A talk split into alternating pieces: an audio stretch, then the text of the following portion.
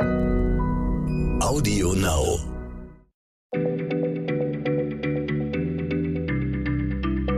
Schneller Schlau, der kurze Wissenspodcast von PM. Hallo und herzlich willkommen. Schön, dass ihr dabei seid. Heute zu einer Hardcore-Physik-Folge bei unserem äh, Podcast Schneller Schlau. Mein Name ist Nora Sager und bei mir ist Martin Scheufens. Wir sind beide Textredakteure bei PM.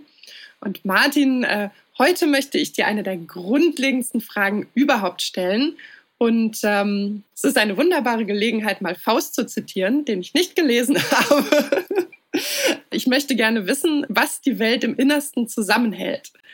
Martin, du hast fünf Minuten Podcast-Zeit, vielleicht auch sieben, um mir diese große Menschheitsfrage zu beantworten. Hallo Nora. Also ich weiß jetzt gerade nicht, worüber ich jetzt mehr schockiert bin. Darüber, dass ich jetzt fünf Minuten Zeit habe, die grundlegendste aller Fragen zu beantworten oder darüber, dass du den Faust nicht gelesen hast.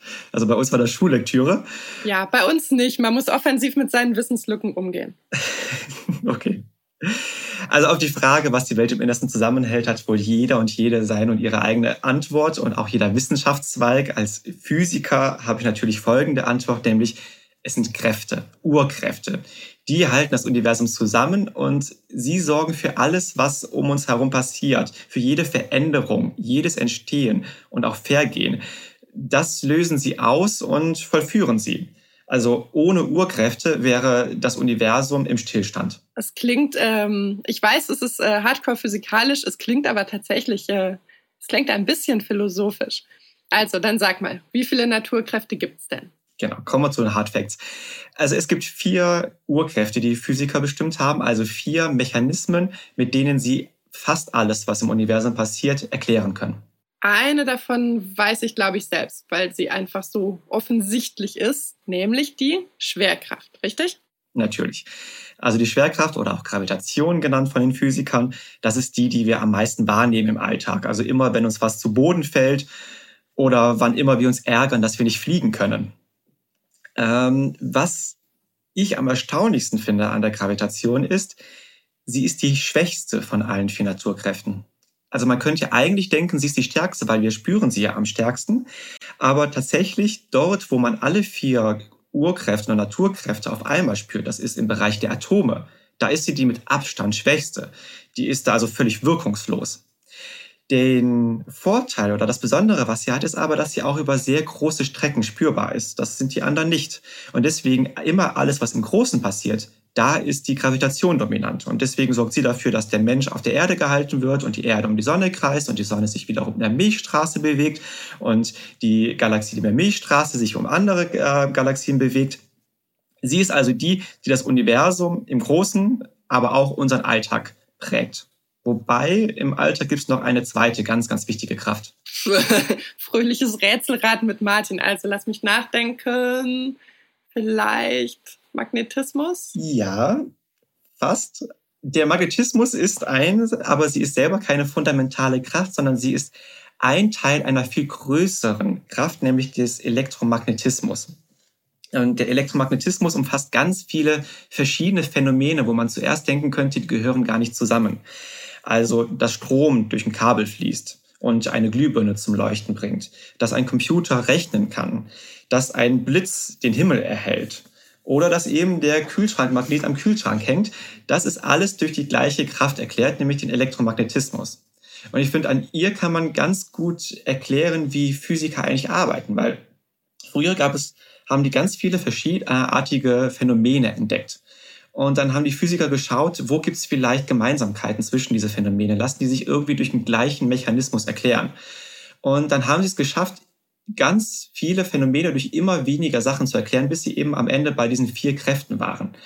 Und eigentlich versuchen die Physiker noch einen Schritt weiter zu gehen. Sie hoffen eigentlich eines Tages zu erkennen, dass auch diese vier Kräfte, über die wir jetzt gerade reden, eigentlich nur Formen einer noch viel fundamentalen, einheitlichen Superkraft sind. Also jetzt, wo du so äh, über den Elektromagnetismus redest, erinnere ich mich tatsächlich, dass wir den sehr ausführlich im äh, Physikunterricht in der Schule hatten. Unser Lehrer, Herr Lück, hat diese Experimente nämlich total geliebt. Und äh, es gab unzählige Experimente irgendwie mit Strom, der durch eine Kupferspule fließt und dann dabei ein Magnetfeld erzeugt. Und es gab irgendwie Versuche mit rotierenden Magneten, die dann einen Strom haben fließen lassen.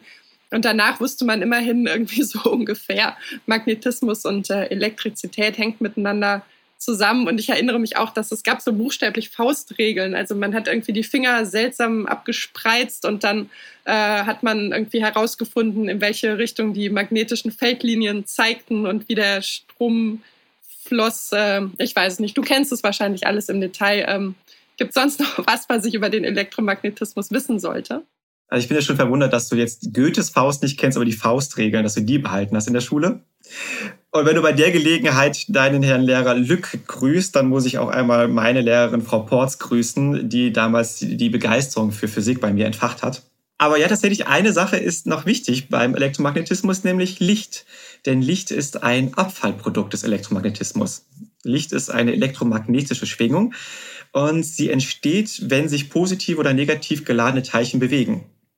Und auch wenn jetzt zum Beispiel unser Auge Licht aufnimmt, dann verändern sich elektrische Ladungen innerhalb der Rezeptoren im Auge und deswegen können wir sehen. Also man kann sagen, es ist erst der Elektromagnetismus, der unsere Welt hell macht. Das klingt wiederum sehr poetisch. Also jetzt haben wir über zwei der vier Naturkräfte gesprochen, nämlich Schwerkraft und Elektromagnetismus. Und Martin, ich bitte beende die Fragerunde, mir fallen jetzt keine mehr ein. Ja, die letzten beiden, das ist auch kein Wunder, dass man die jetzt nicht so gut kennt, denn im Alltag spüren wir sie quasi nicht. Ähm, sie funktionieren nämlich nur auf sehr, sehr kurzen Distanzen, nämlich innerhalb von Atomen. Physiker sind jetzt nicht gerade die kreativsten Menschen, deswegen haben sie sich auch nicht sonderlich kreative Namen ausgedacht. Die eine heißt die starke Kraft und die andere heißt die schwache Kraft.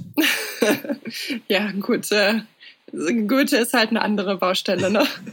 also, was kannst du mir denn zur starken Kraft erzählen? Die starke Kraft ist dafür verantwortlich, dass Atome nicht auseinanderfallen. Beziehungsweise genauer gesagt, dass die Atomkerne nicht auseinanderfallen. Denn so ein Atomkern, das weißt du vielleicht auch noch aus dem Physikunterricht, besteht aus Protonen, aus positiv geladenen Teilchen. Und positiv geladene Teilchen stoßen sich ja eigentlich ab. Das müsste also eigentlich alles auseinanderfliegen. Dass aber trotzdem die Protonen so schön ruhig sich im Kern zusammenballen und nicht auseinanderfliegen, dafür ist eben die starke Kraft verantwortlich. Die hält das Ganze zusammen. Sie arbeitet eben nur auf sehr, sehr kleinen Distanzen, aber da ist sie enorm stark und deswegen ist sie halt, äh, oder hat sie halt diesen nicht sehr kreativen Namen starke Kraft. Okay, es klingt tatsächlich schon relativ ähm, abstrakt, aber ich vermute mal, wenn die Atomkerne auseinanderfallen würden, äh, hätten wir auch im Alltag ein Problem oder auch nicht, weil ähm, es wäre vermutlich das sehr abrupte Ende aller Materie, wie wir sie kennen.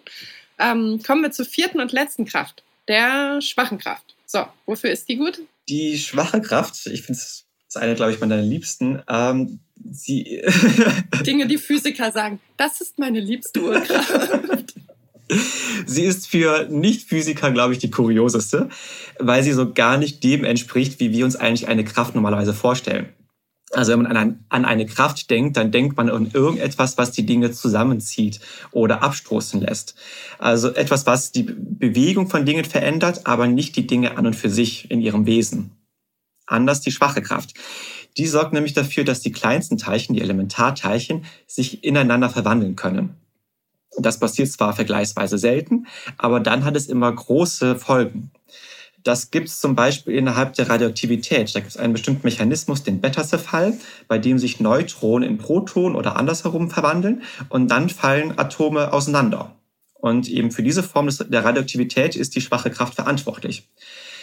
Wir sollten der schwachen Kraft aber noch für etwas anderes dankbar sein, nämlich sie lässt die Sonne scheinen.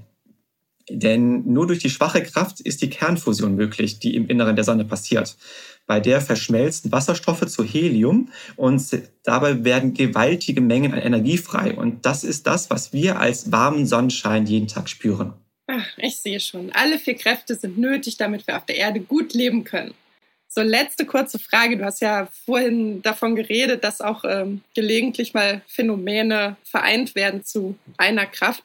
Sind sich die Physiker sicher, dass es nur vier Kräfte gibt oder könnte es noch mehr geben? Oder es, Vielleicht sogar noch weniger, wer weiß? Ja, also es könnte tatsächlich noch mehr geben. Also es gibt so ein paar Phänomene im Universum, da hat man es noch nicht geschafft, die durch die vier Kräfte zu erklären. Und vielleicht stecke dann eine fünfte, noch unbekannte Kraft dahinter. Also eines dieser Phänomene ist zum Beispiel die dunkle Energie, die dafür sorgt, dass das Universum auseinanderfliegt. Das andere ist die dunkle Materie, die sorgt dafür, dass Galaxien zusammengehalten werden. Ähm, es gibt daher auch Forscher, die aktuell nach einer solchen fünften Kraft suchen, aber man ist da noch komplett am Anfang. Das heißt, vielleicht sehen wir uns hier in 20 Jahren wieder oder wir hören uns wieder im Podcast äh, zu einer Nobelpreisfolge und dann fachsimpeln wir über den oder die Menschen, die die fünfte Kraft entdeckt haben und dann äh, festgestellt haben, dass es eigentlich nur eine Kraft mit fünf Erscheinungsformen gibt. Aber bis es soweit ist, äh, liebe Hörer, äh, haben wir einen Weg gefunden, euch das locker in, ah, ich glaube, wir sind bei zehn Minuten. Also euch das locker in zehn Minuten zu erklären.